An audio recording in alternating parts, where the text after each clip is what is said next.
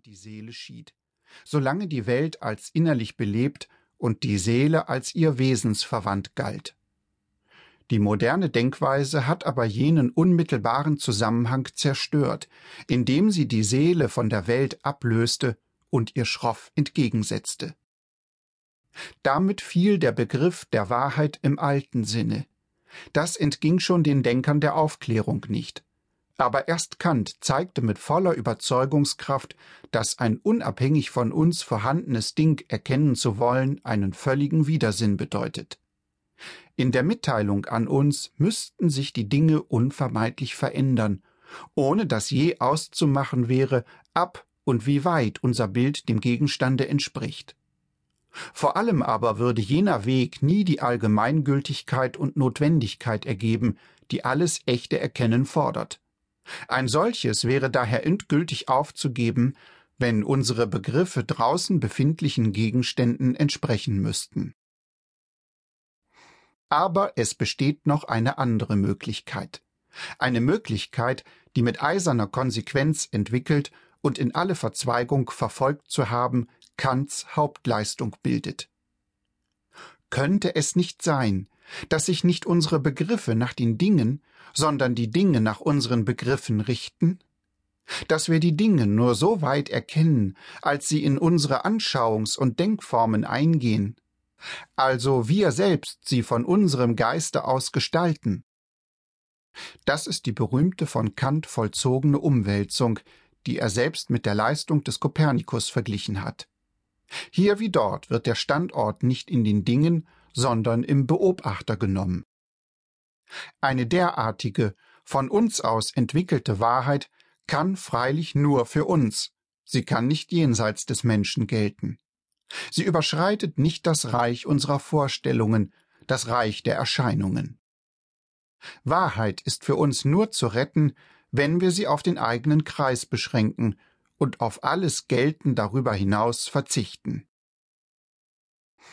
Ein Erzeugnis unseres Geistes könnte nur dann absolute Wahrheit bedeuten, wenn unser Erkennen schöpferisch wäre und aus eigener Kraft eine Wirklichkeit erzeugen könnte. Das aber kann es nicht.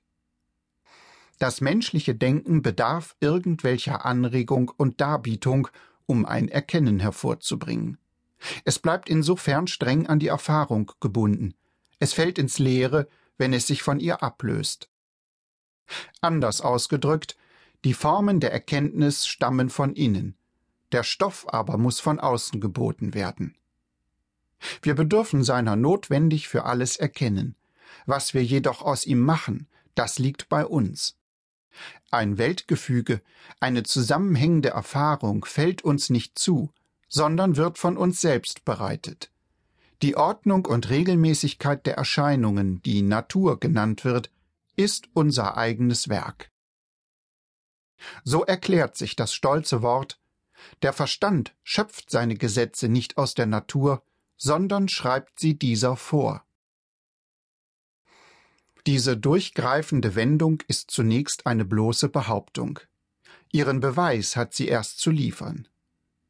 Das geschieht durch das Ganze der Kritik der reinen Vernunft derart, dass Kant Punkt für Punkt aufzeigt, wie alles, was zur Verbindung der Mannigfaltigkeit, zur Herstellung eines Zusammenhanges der Wirklichkeit dient, nicht von den Dingen mitgeteilt, sondern von uns aufgebracht wird, dass es nicht von außen, sondern von innen stammt.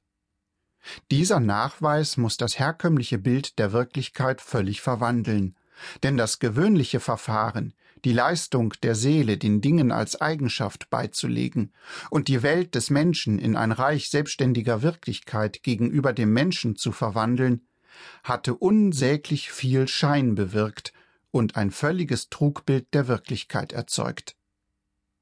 Die Zerstörung dessen muss alle Verzweigung der Erkenntnis aufs gründlichste umwandeln und umwerten. Was in gelehrter, umständlicher, bisweilen ermüdender Art beginnt und mit peinlicher Sorgfalt Schritt für Schritt fortschreitet, das wendet sich schließlich an den ganzen Menschen und weckt ihn zu neuer Denkart und neuem Leben. Raum und Zeit schienen uns sonst als Ordnungen der Dinge zu umfangen. Jetzt